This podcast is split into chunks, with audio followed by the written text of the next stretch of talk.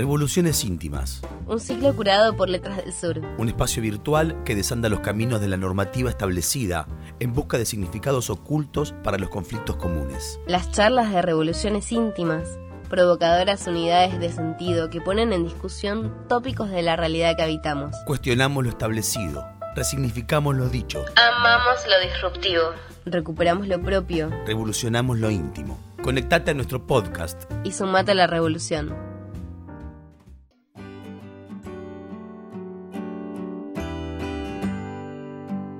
Walter Lescano es periodista, escritor y docente de lengua y literatura. Sus experiencias en las aulas de escuelas del conurbano bonaerense están relatadas en su libro Los actos públicos, que va por su tercera edición en Letras del Sur. En esta charla, Walter retoma lo vivido con sus estudiantes adolescentes y nos invita a reflexionar cómo se construye el conocimiento en la Argentina. ¿Quiénes son los profesores? ¿De qué manera enfrentan las diversas realidades de los alumnos? Y lo más difícil, ¿cómo se puede abarcar ese espectro desde lengua y literatura?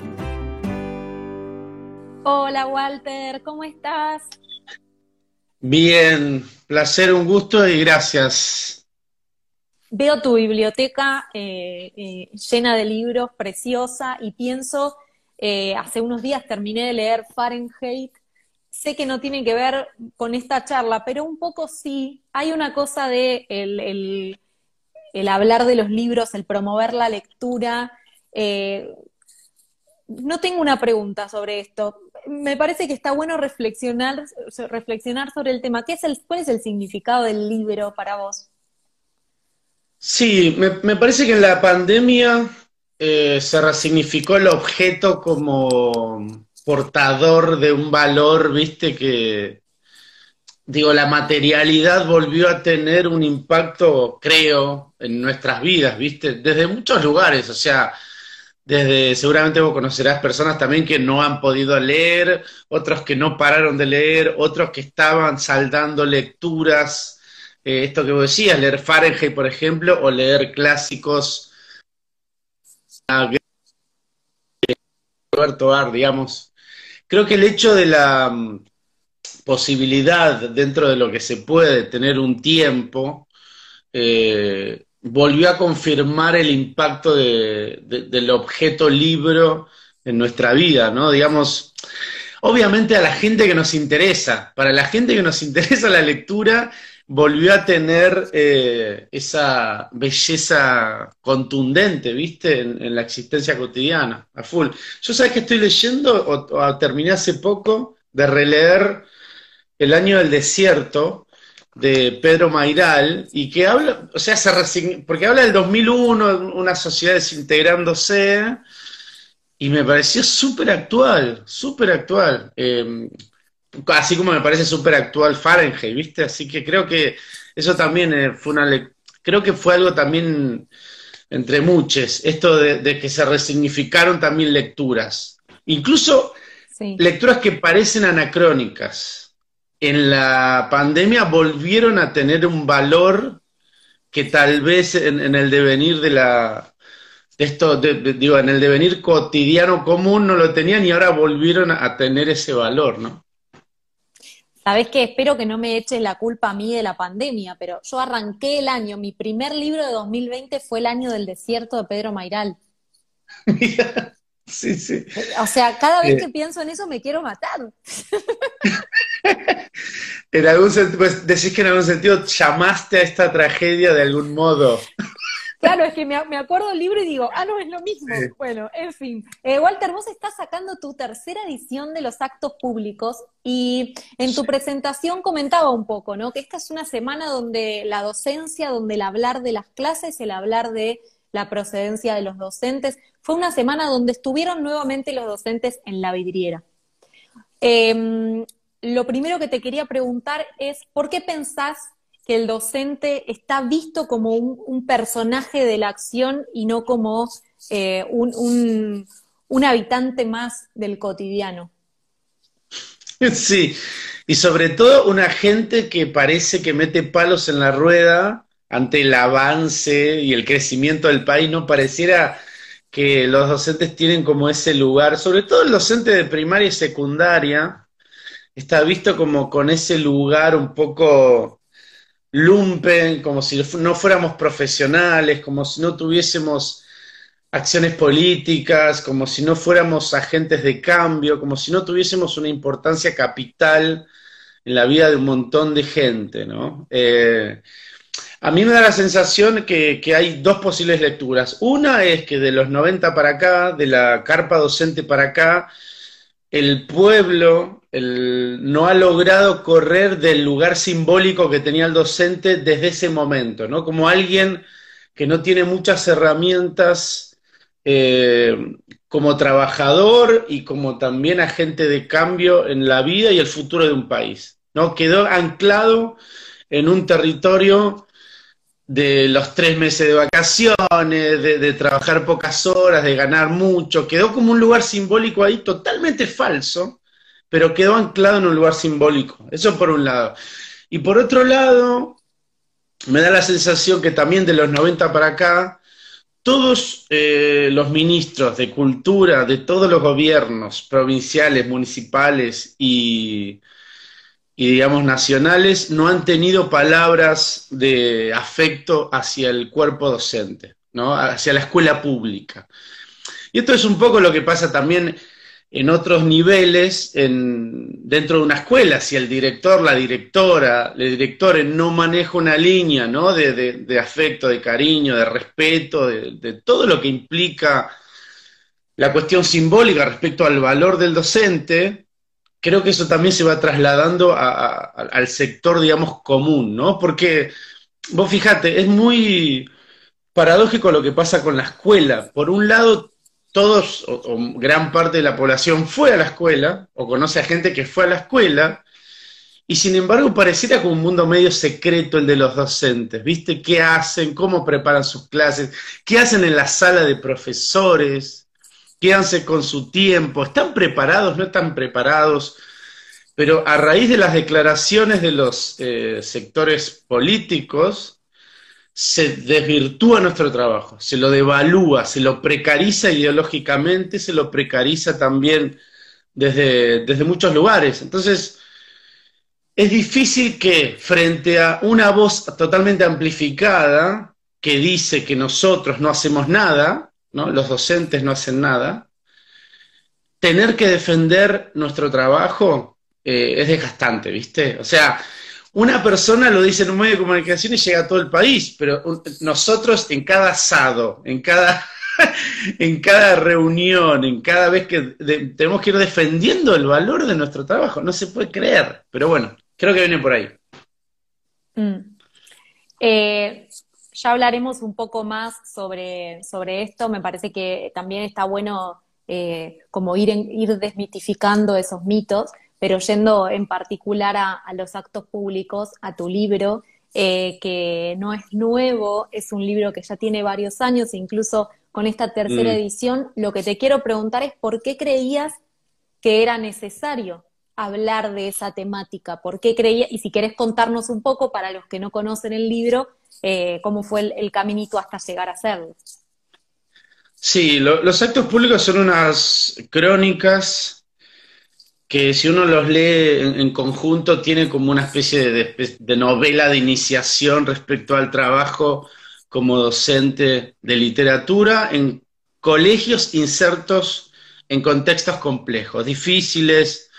Eh, y lo que sí me dio la sensación que no había un libro que pudiese abordar esta escuela pública, eh, llamémoslo así, que estaba en crisis, que todavía está en crisis hace varios años, ¿no? Eh, crisis, ¿por qué? Porque justamente Argentina es un país en crisis y lo que sucede en las aulas, en los colegios, es un fiel reflejo también de la precariedad económica en la cual está inserta gran parte de la población. Ahora bien, esa precariedad se traslada a los hogares y esos hogares tienen niñas, niñas, niños que mandan a sus hijos a esta escuela y nosotros, les docentes, recibimos este, esta población, ¿no? Entonces, no veía que mm, había algún texto de ningún tipo, de ficción o de no ficción, que abordara un poco esta problemática. Y me interesaba muchísimo también que sea de lengua, ¿viste? O sea, en algún momento al principio coqueteé con hacer una especie de novela, cosa que hice, pero me quedaba como cuestiones en el tintero y me di cuenta que la no ficción era como el lenguaje necesario para que se entienda claramente qué era lo que sucedía, ¿no? O sea, si bien es una mirada subjetiva, hay como una idea que atraviesa todo el libro, que esto es gran parte de lo que pasa en un montón de lugares, ¿viste? O sea, por, en aquello que se llama periferia, en aquello que se llaman barrios eh, de emergencia, en aquello que se llaman eh, lugares con poco poder, adquisitivo, o sea, como lo que sucede en esos territorios, ¿viste? Em, y ahí, ahí se fue armando, y gracias a Nora pudo, Nora Galia, la editora de Letras del Sur, gracias a ella pudo salir por, pues, por esta hermosa editorial. Y hay algo también que tengo que decir, como yo amo a los docentes, hay una reacción de afecto cuando se habla bien del trabajo docente también, ¿no? Hay una cosa un poco corporativa, ¿no? Como de por fin alguien habla bien de nuestro trabajo, ¿no? Pero ¿por qué para vos era necesario contar esa realidad? Que había ¿Qué sentías que no, no se estaba pudiendo revelar? Hay algo muy, es una pregunta muy puntual que es cómo se construye el conocimiento. Eso a mí me parece fascinante, ¿no? O sea, los docentes tiramos un disparo en marzo y llega en diciembre. O sea, trabajamos con el tiempo a muy largo plazo, lo hacemos de una manera totalmente invisible. Pues fíjate que esto vos muy bien decías al comienzo, eh, los docentes muchas veces que aparecemos en los medios de comunicación es porque hay problemas, supuestamente o hacemos las cosas mal o las paritarias. Esas son las únicas tres instancias en las cuales se nos visibiliza, ¿no? Entonces, yo sabía que había un montón de realidades por debajo de eso, ¿no? O sea, lo que construye un medio o los medios, eh, hay un montón de realidades muy complejas. Y si yo dije, ¿no? Como recién de que es, un libro a favor del trabajo docente, también muestras las contradicciones hacia adentro, ¿no? O sea, ¿cómo trabajas con alumnos que no desayunaron? ¿Cómo se construye el conocimiento de valor, el conocimiento significativo a largo plazo, digamos? ¿De qué manera se puede establecer? y pensando en una materia como lengua, hay materias que quizá tienen como otros recursos, ¿viste? Para poder, entre comillas, divertir a los alumnos. Pero imagínate que vos tenés que explicar verbos irregulares. no hay ni, ni, que, ni, que, arme un show con Lali Espósito. Me, voy a me pego un tiro, claro. No, no, no. no. Y lo haces a las ocho y cuarto de la mañana, en un lunes, cuando viene de tres alumnos que vienen de gira, que salieron el jueves al mediodía de su casa y, recién están. Entonces, esto que estoy presentando no es una forma de decir. Esto que te estoy comentando no es una cuestión ficticia, digamos. son realidades con las cuales eh, los y las docentes tenemos que convivir cotidianamente. Y a mí me parecía súper atractivo presentarlo, mostrarlo, ¿no? Porque el mundo docente de las, y de las escuelas también como, es como un mundo medio secreto también. Mm. Porque no te ves que las escuelas en estas zonas precarias, eh, la escuela como institución es un poco vertebradora de las, de las actividades de esos barrios también.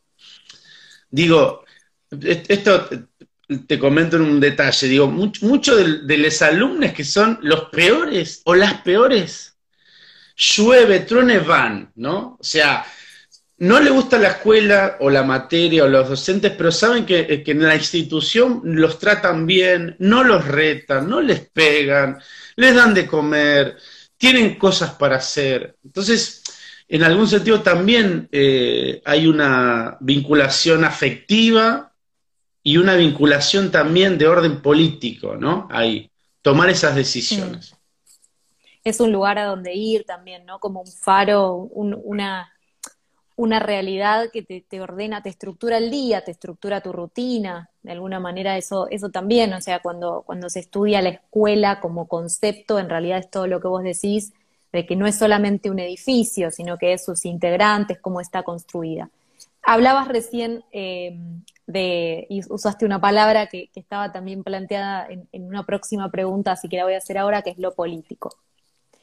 Lo político para muchos es lo político partidario, es la bajada de línea, es la necesidad de decirle a los chicos que piensen de una determinada forma. Y lo que quiero es que vos me cuentes si es posible decirle a un adolescente que piense de determinada forma y ese adolescente sale de la escuela y piensa eso. Eh, no, o sea, vos sos una persona inteligente y sabés que eso es imposible, ¿no? O sea, vos no, te olvides que el docente compite con Internet. O sea, el valor tuyo como condición de poder, digamos, del portador de cierto saber, está tambaleando todo el día, porque cualquier cosa que digas vos, alguien lo va a googlear y te va a contradecir o te va a desmentir, lo que sea, y eso me parece súper atractivo también. En ese sentido, creo que la noción de política dentro de un aula eh, se reduce a la posibilidad de construir sujetos críticos, ¿no? O sea, ese es el sentido político de nuestro trabajo. Está buenísimo que lo corriste el lado partidario, porque no es que los docentes o las docentes o te pasará vos tu trabajo, no es que son todos progresistas o todos de derecha o todos de centro izquierda, es como, también es un mundo ideológico muy variado. Pero ¿qué pasa? Me parece que, nuestro aporte, digamos, o, la escuela como sentido todavía tiene valor dentro de la vida de un montón de gente, justamente porque se construye un montón de cimientos que permiten que en el futuro esos adolescentes y esas adolescentes puedan construir su propia ideología, puedan construir su propio sentido de pertenencia a uno u otro partido. Los docentes tienen su corazoncito puesto en algún lado, eso no hay duda. Pero lo que sí te puedo decir es que se lleva lo menos que se pueda al aula, lo menos que se pueda al aula, porque justamente se quiere fortalecer el sentido del debate, el sentido de la charla y el sentido de que cada uno construya desde el lugar que pueda, desde los saberes que le da la escuela, desde las actividades que se van a realizar, construya un aparato crítico y que también, si es posible, genere también teoría sobre la realidad que les toca. Y después hay, hay un costadito acá que es la política en otro sentido, ¿no? Que es la siguiente. La escuela en muchos de estos lugares le da a los y las alumnas alguna perspectiva de futuro. Y eso también es una instancia política en donde la escuela viene a proveer o a mostrar o a incentivar a que los alumnos y alumnas puedan construir un futuro distinto al de sus familias o personal o, incluso cosas que ni siquiera se les hubiera imaginado. Y eso también es hacer política, creo. Entonces, la escuela es inclusiva, la escuela es potenciadora de lo que traen también eh, los, los, los y las adolescentes. Entonces, ahí es, son como, viste, tensionándose varios niveles y siempre alejándose de lo que vos bien dijiste, eh, el adoctrinamiento, la bajada de línea, ¿no? No te olvides que nosotros también trabajamos con ESI, trabajamos con revisando la historia, trabajamos con, el, uso del lenguaje, trabajamos con un montón de elementos que, que los chicos también vienen a enriquecer a lo que nosotros proponemos adentro de un salón, ¿viste? Entonces, creo que lo político ahí se puede ver desde un montón de sectores, un montón de costados, pero siempre lo que trata de ser un docente es complejizar la realidad. Y eso, complejizar la realidad, está totalmente en oposición y en guerra contra el lugar común que es bajar línea. ¿No? Mm. Mm. Entonces hay algo ahí que, sí. ¿Cómo lo, lograste o lo lográs desde tu materia? Porque decías, imagínate un lunes estar dando verbos irregulares con los chicos que por ahí no están en, en condiciones de prestarte atención, pero están en la escuela. Entonces, ¿cómo trabajas tu postura? Porque vos eh, más allá de, insisto, de lo político partidario, tenés una ideología que, que, manifestás en el libro, que manifestás abiertamente, públicamente, con tus notas periodísticas, digo, ¿Cómo haces para eh, ser ese Walter Lescano en el aula a través de los contenidos de lengua y literatura? Sí. Hay, dos o tres cositas. Por un lado, los programas, viste, que se van armando, lo, que por ahí se llaman diseños escolares en secundaria, que siempre son flexibles para poder plantear eh, alguna disidencia, ya sea por el mismo docente, va, queriendo sumar temas nuevos, por ejemplo, feminismo, sea, cosa que yo doy, eh, o una lectura del feminismo actual, eh, o si no también eh, realidades que van sucediéndose en el aula, por algo que le pasó a, un, a una adolescente, por algo que le pasó a un compañero. Entonces, eso te, a vos como docente o como trabajador, te permite estar absolutamente alerta al devenir cotidiano de tu tarea y del grupo con el que trabajas. Es decir, nosotros estamos como totalmente preparados y con la piel totalmente gruesa y endurecida para poder ir cambiando sobre la marcha, porque tenemos un público que es cambiante, digamos, los alumnos son cambiantes. Entonces, eh, hay, un aspecto lindo que es la creatividad la tenés al palo todo el año, porque querés que las clases salgan bien. Por otro lado, es desgastante. Llegás a las 8, 9, 10 de la noche a tu casa con el cerebro hecho una pasa de uva. Pero también creo que esas eh, son elecciones que tomamos de vida los docentes, de entregar eh, este tipo de, de mm, construcción creativa, flujo de energía de crítica dentro de un aula, ¿viste? Eh, y también jamás eh, subestimando al adolescente. Mm. Jamás subestimando. Por ejemplo, en materia, yo, hace 15 años ya que doy clases, y al principio a veces, eh, te voy a hablar sinceramente, a veces, viste, uno está en un contexto determinado y dice, voy a llevar este texto porque creo que lo van a entender mejor. Por porque, no sé, es un contexto duro, entonces llevo un cuento donde hay drogas, hay satanismo, porque creo que eso los va a entretener. Y a veces con el tiempo me di cuenta que por ahí lo que les interesa es eh, la casa de Asterión de Borges, ¿viste? Algo totalmente por fuera de su realidad.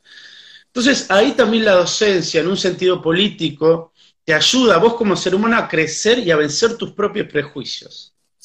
Y es justamente esto, digamos, vas construyendo y deconstruyendo y volviendo a construir tu tarea cotidiana con este tipo de, eh, de estrategias que se caen o que funcionan, pero sabés que, que siempre es trabajar sobre eso, sobre lo móvil, nunca algo establecido, nunca algo estanco, nunca algo inamovible siempre estás en una zona muy fina, ¿viste? Eh, trabajando. Cosa que, por ahí cuando yo era remisero no, tenía esas satisfacciones.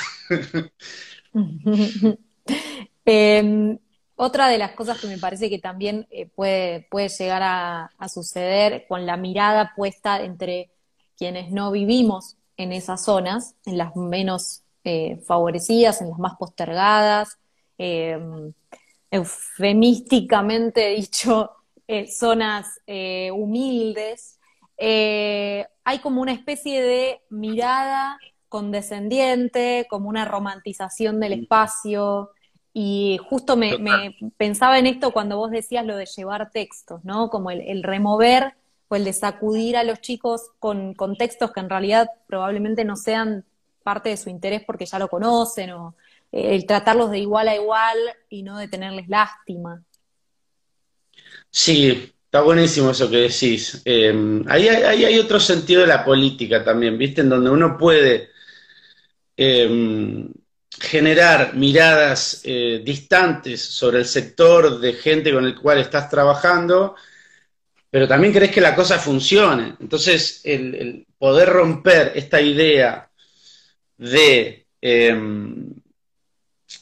digámoslo claramente, ay, los pobres son todos buenos, los ricos son todos malos, digamos, manejarte esquemáticamente, vos muy prontamente en el aula te das cuenta que fracasa.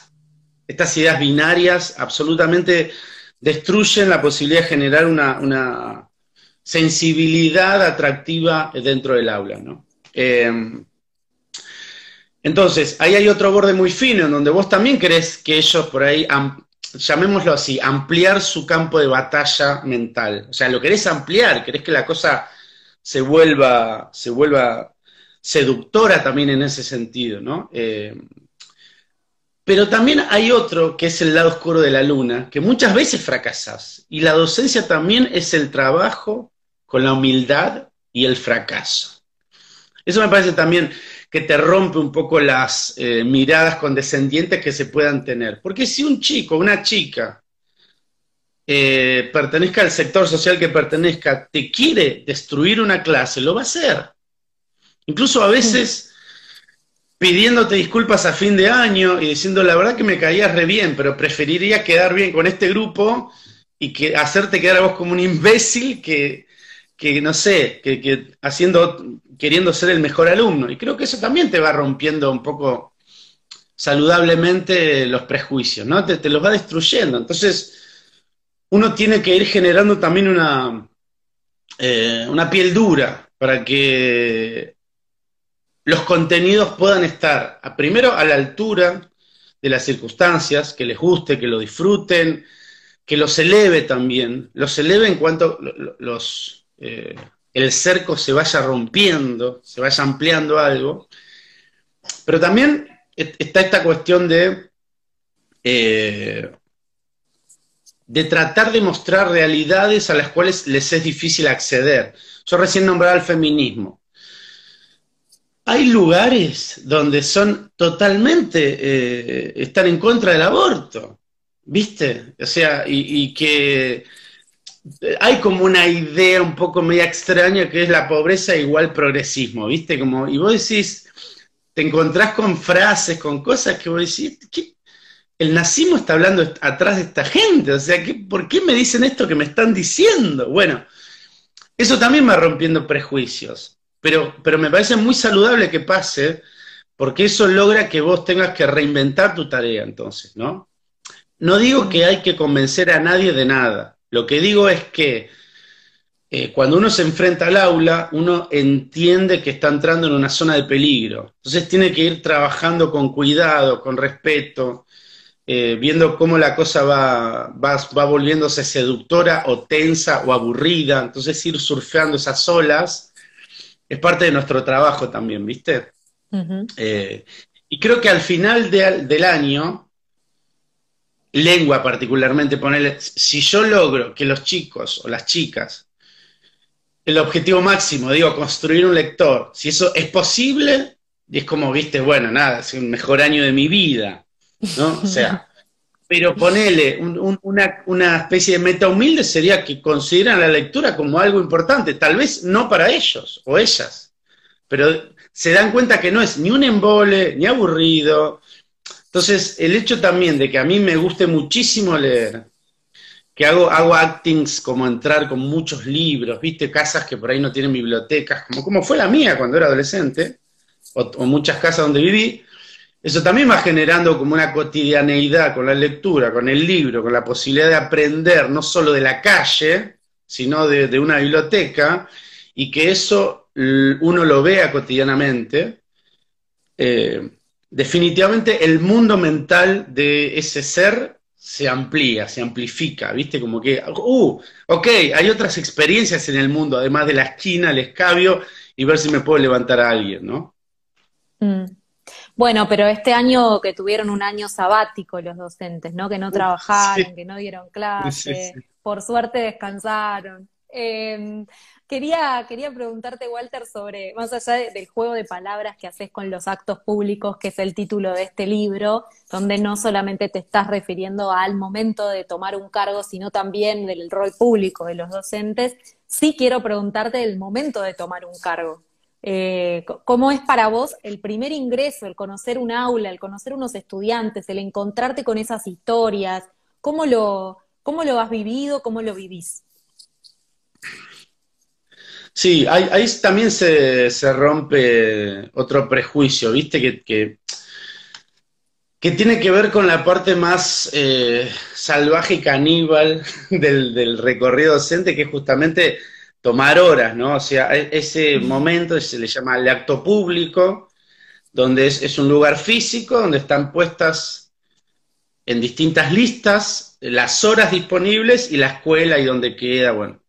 Entonces depende del puntaje que vos tengas, vas a poder tomar distintas escuelas o no. Eh, muchas veces eh, nadie te dice nada. Tus compañeros no te dicen nada. No te dicen, esta es una buena escuela, esta, podés llegar de esta forma, o sea, toma estas dos, que tenés un bondi que te lleva bien. Y vos decís, ¿qué onda? O sea, no estamos todos en el plan, no éramos todos zurdos acá. Bueno, em, y, ahí, y ahí te das cuenta que también, digo, son unas contradicciones que a mí me gustaba exponer en el libro también.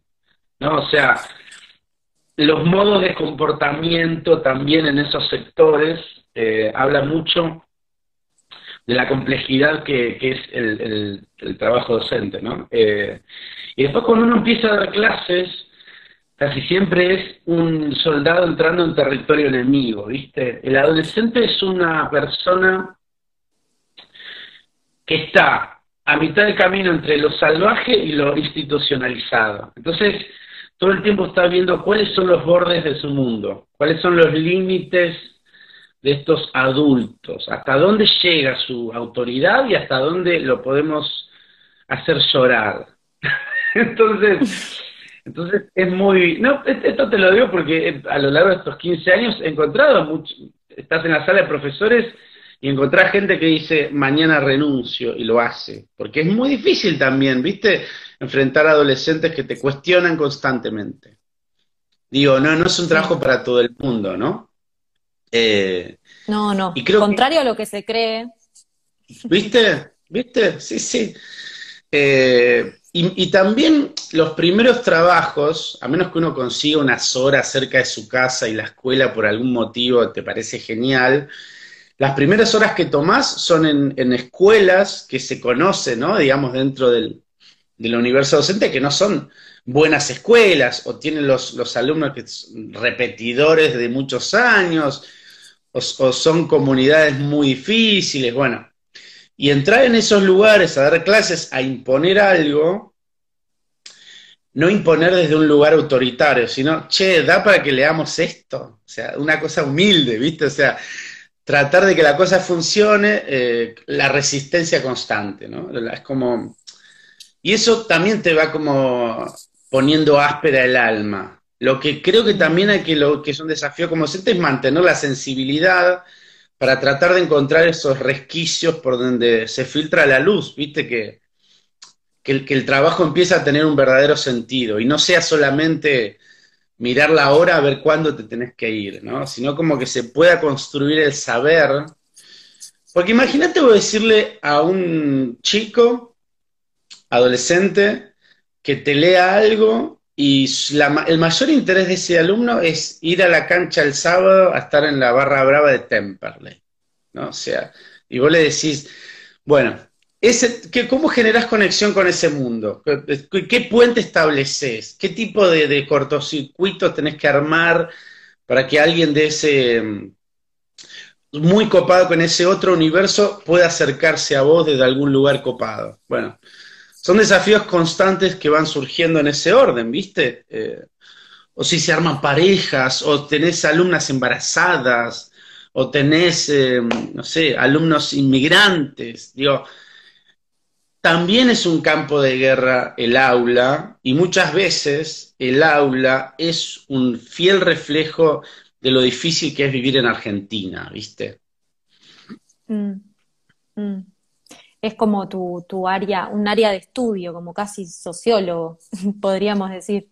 Em, Walter, para, para, ir cerrando ya y agradeciéndote, por supuesto, todo este rato que, aprendimos un montón escuchándote, em, vuelvo, vuelvo a los actos públicos, vuelvo a tu libro y te pregunto, durante este año eh, que se vivió una situación tan extraña, ¿cómo fueron tus, tus contactos con los chicos. Si tuvieras que escribir una, un libro sobre las experiencias eh, virtuales eh, trabajando en escuelas donde los recursos son escasos, donde los derechos no están eh, cumplidos, ¿Cómo, ¿cómo fue esa, esa experiencia?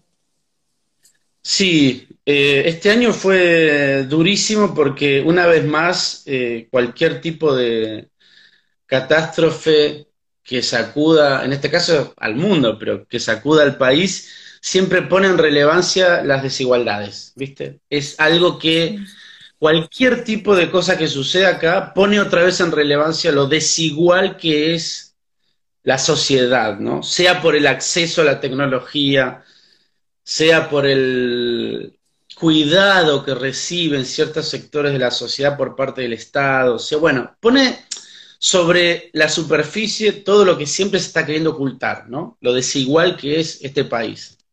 Em, y creo que desde ese lugar eh, se nos dificultó muchísimo la tarea, porque hablamos de cosas básicas como un celular por familia, familia de ocho personas, y cuatro chicos en distintos momentos de la secundaria o primaria y secundaria. Em, con ese tipo de desigualdades estamos hablando, ¿no? O sea, y de ahí pensar en comer, y, de ahí pensar en construir eh, un puente hacia un saber significativo, eh, fue cuesta arriba de una manera que todavía no estamos dimensionando. O sea, lo digo en términos reales, no estamos dimensionando, no estoy diciendo que esto es una catástrofe, ni que fue una situación que va a tener buenos frutos. Digo que todavía no estamos dimensionando porque creo que si, tenemos suerte, ¿no? Y nos vacunamos entre febrero, marzo, abril, cuando volvamos a las aulas el año que viene vamos a ir viendo qué fue lo, que se, hizo, ¿viste? Em, y eso creo que el acceso a la tecnología demostró que el aula es la zona ideal para que se construya el saber real y duradero en el cuerpo de una persona, ¿no? Em, y creo que también eh, extrañar eso hizo que, por ahí estas clases virtuales tuvieran una, llamémoslo así, una libido muy baja, muy baja, tanto por parte de los alumnos como por parte de los docentes. Em, pero creo que también eh, la escuela eh, en este año está queriendo ser bastardeada desde muchos sectores, ¿no? Como siempre cada tanto lees en redes sociales, hace ocho meses que, no, mis hijos no tienen clase. ¿yo qué, qué, estuve haciendo? O sea, desde marzo, desde el 20 de marzo hasta acá, ¿qué estuve haciendo? O sea, señora, explíqueme qué estuve haciendo yo. O sea, eh, creo que, que la tensión entre tener, tener que demostrar que tu trabajo es valioso, la imposibilidad de, que las clases a nivel tecnología se desarrollen y todos puedan acceder de la mejor manera, y también viendo que, por ahí pueden acceder, pero por ahí en la semana no tienen buen internet o por ahí no tienen eh, un lugar donde estudiar, un lugar donde desarrollarse, eh, viene, viene a mostrar también todas estas tensiones, todas estas dificultades en las cuales la escuela como institución simbólica y real, me parece que es un bastión que está resistiendo y que está sosteniendo muchas cosas que de otra forma se disgregarían. Y cuando digo escuela, hablo de escuela pública. Yo hablo como docente de escuela pública. No hablo como docente solamente, ¿no? O sea, me interesa posicionarme en ese lugar no estoy hablando ni en contra ni de ningún lugar de la, de la escuela privada. Todo bien con eso. Podemos convivir. Pero quiero que se que, como dejar en claro cuál es mi posicionamiento territorial, ¿no? Bueno, Walter, muchas gracias por, por este rato, por tus respuestas, porque ahora seguramente todos nos quedaremos pensando en, en lo que nos comentaste, en lo que nos invitaste a pensar eh, y a todos los que llegaron más tarde, les cuento que en un ratito va a estar subido ya a Spotify eh, este, esta conversación en audio, así la pueden escuchar completa. Eh, te mando un abrazo enorme, todo lo que la virtualidad nos permite y ojalá algún día podamos charlar personalmente. Mil gracias, Capa. Sos una masa y aguante el laburo que estás haciendo. Y un saludo enorme, enorme a Nora y a Letras del Sur. Hermoso trabajo, gracias. Muchas gracias y gracias a vos. Nos vemos. Seguinos en nuestro canal de Spotify, Letras del Sur Editora, y escuchar los episodios de las contratapas de Revoluciones Íntimas. Seguinos en Instagram y Facebook a través de arroba LDS Editora y mirá nuestras novedades en nuestro sitio www.letrasdelsureditora.com.ar.